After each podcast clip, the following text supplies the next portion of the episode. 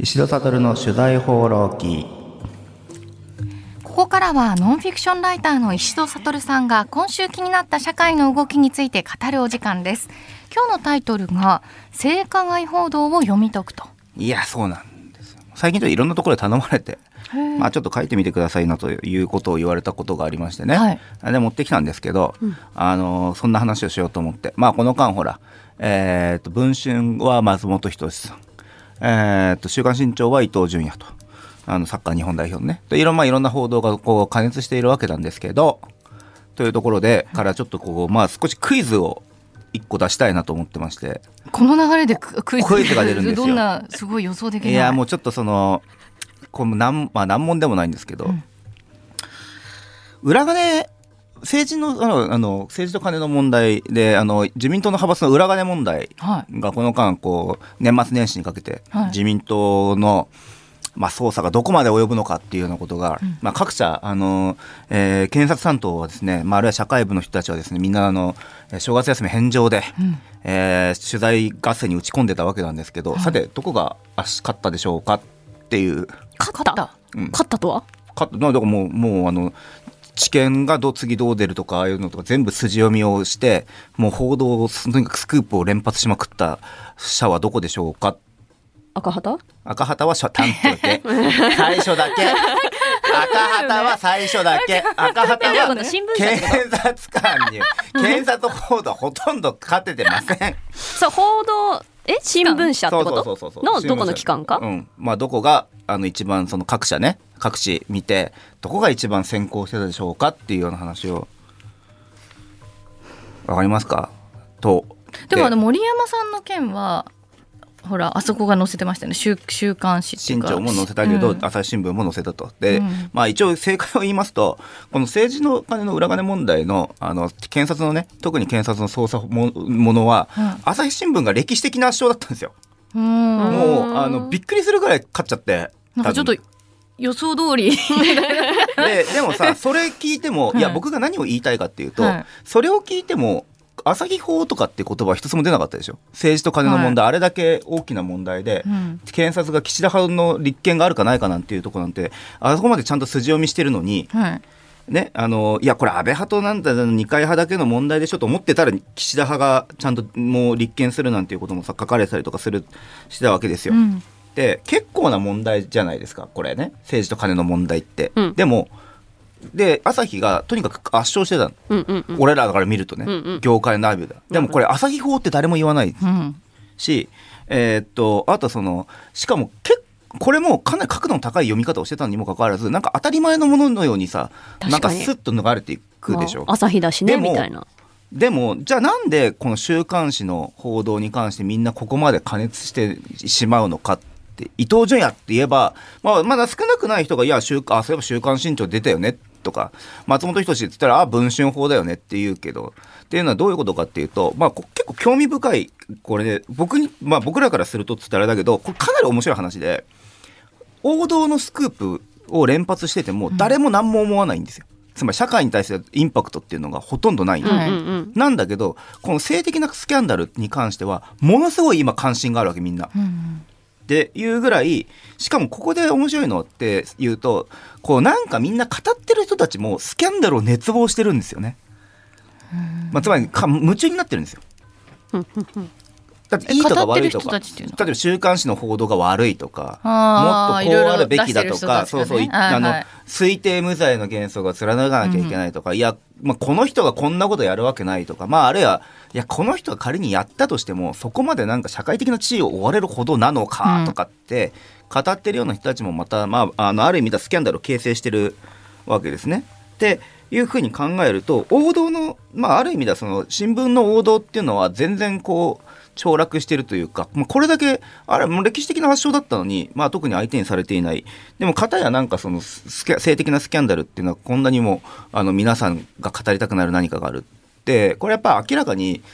まあ、社会的な変化ってやっぱあって、まあ、それは、まあ、少なくとも MeToo は大きいだろうねとは思う。であとその MeToo が大きかったっていうこととあとそのそれにプラス週刊誌っていうのはあのほらえーっと続これもあのいろんな人たちがその週刊誌を始めたような人たちなんかがよく言ってるのも俗物主義っていう言葉があってよくも悪くも俗物主義で人間っていうのはまあとにかくその、えー、とどんなまあなんか立派な人でもえー、1枚めくればなんかいろんな、まあ、あの欲望に満ち溢れてますねと。その本音の部分をあのひっぺ剥がしてね、1枚皮をめくってひっぺ剥がしてみていきましょうっていうのが週刊誌の、まあ、ある意味おあの真髄っちゃ真髄なんですね。でそういうメディアとしてまあ発展してきたっていうのもある。でそこと今のその時代の流れっていうのが、まあ、そのある種の俗物主義的なもの流れと時代の流れ MeToo 以降で性加害の問題は見見放しちゃいけないあの見過ごしちゃいけないですよねっていう流れはが今こうまあ、合致していってでなんとなくこうここのメディアがこう報じたよねって言われた時にあその問題だよねとかって言えるニュースっていうのは結局週刊誌が今すごくこう力を持つようになってしまってますっていう話をこの間書いたんですよ。うん、ででもまあやっぱりあの性加害の問題自体はこれ MeToo のその流れっていうのが、まあ、確実に日本にも届いているっていうことの一つのまあ証拠でで日本のメディアの中で言うと、まあ、圧倒的に新聞とかあのテレビとかがに比べて圧倒的にやっぱりその週刊誌の方に、まあ、報じ方一つ取ってみてもそうだし情報の集め方一つ取っても、まあ、あのかなり利のあるジャンルなんですねだから、まあ、多分この手の話がスキャンダルの問題っていうのが社会的な変化もあってニュースの、まあ、ある意味主役に躍り出ていると。いうのはおそらくしばらく続くだろうなとも思うんだけどちょっとやっぱり気になることもあってあのえっ、ー、と例えばこの手の話って証言者の信頼性をどう考えるかなんていうのは、はい、あの実はすごい繊細な話なんですよ。うん、であのこの辺りは永井さんもあの結構詳しいと思うけどあとなんかほらあのよく出てくるのがさ告発してももなあの潰す動きっていうのもやっぱ当然出てくるわけね。で特に今インターネットなんかではすごい強くなっちゃってるところがあって、まあ、こいつ誰なんだとかあのなんかこあっちにもなんか利があるんじゃないかとかね、えー、なんか陥れようとしてるんじゃないかとかっていうことを言うわけで、まあ、ももちろんその虚偽のあの告発をしてた人たちっていうのもいるはいるんですよ。まあすごい少数ですけど、うんうん、いるはいる。で、えー、とだからそういうのも含めて考えていくとなんかその受け取り方も結構過剰になっちゃってるっていう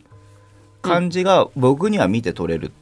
ですね、うん、性加害を訴える人たちに対してあんまり過剰に潰そうとするのも考えものだし何か裏があるんじゃないかみたいなこととかあるいは特定する動きっていうのも考えものだしただだからといってやっぱりそれもちゃんと報道の中身を読まないとそのなんか証言っていうのがどこまで信頼できるものでその週刊誌がどこまで裏を取ってるかっていうのはやっぱり分かる読めば。うん読めばわかる。で、それと、あの、過去の虚偽の発言っていうのを、同列にしちゃやっぱりちょっといけないよねっていう、あの、ことも、まあ分かってきたりはする。だから、ただ、まあ、その、今の時代は、本当にその、スキャンダルの問題、性的なスキャンダルとか下半身の問題っていうのが、もう本当にニュースの王道になっちゃってるとか、ニュースの主役になっちゃってるような時代だから、そこも、あの、含めて、その、なんか特定しようとしてる人たちもまた、なんていうんですかね、スキャンダルにまあ夢中になってるっていうでもその夢中になりすぎてもよくないですよ。っていうことを言いたいよ僕は。でもうミート以降なっちゃってるんだけどだしそれはその性加害を告発するっていう動きの流れ、まあ、それ絶対的に正しいから、はい、それのリンクしてるんだけど、ただだからっつって夢中になりすぎるのはやっぱりよくない。なんかなんとなくわかります。そのまあスキャンダルとか不倫報道とかと多分性加害問題ってまた別で考えなきゃいけないと思うんですけど、うんうん、確かにそのさっきおっしゃってたあの朝日新聞が報じてるようなそういう裏金の問題とかって政治に対して国民がみんなで怒ってるみたいな報道じゃないですか。だけどそのいろんな週刊誌の報道に関しては自分の一時情報に結びつけて語りたくなるからあのそっちが盛り上がってるように見えてるみたいな構図はありそうですよね。でなんかそのまあだけどその結局その不倫問題とかのと、はい、あの性加害の問題とかっていうのも、うん、いや違うんだよ。違うんだけどあの結局のところさその性加害をでもまあ取材の方法とかあるいは出し方としてはほとんど同じようになっちゃってるっていう。弱えの？弱えの？中の？出し方、うん、そうそうそう、はい、あるいはその反応も含めてね、うん。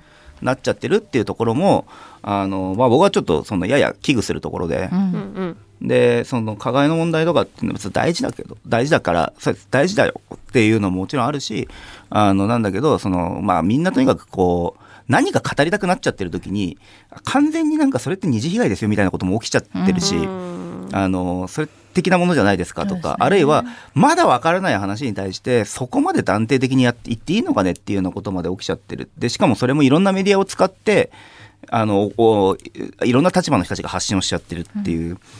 まあなんかそれも含めてねちょっと、もうちょっと落ち着いて読み解くぐらいの時間が欲しいよねという。っていう現状に対して心配してるっていうことですね。はい、あんまりよろしくないという感じですかね。はい。性暴力の議論は議論でちゃんとあの向き合えるような検討できるようなやった方がいい下地が必要ですね。そうそう下地は必要。だってそれはそれで間違いなくやんなきゃいけないことの一つだからね。今日は性加害報道を読み解く石戸悟の取材放浪記でした。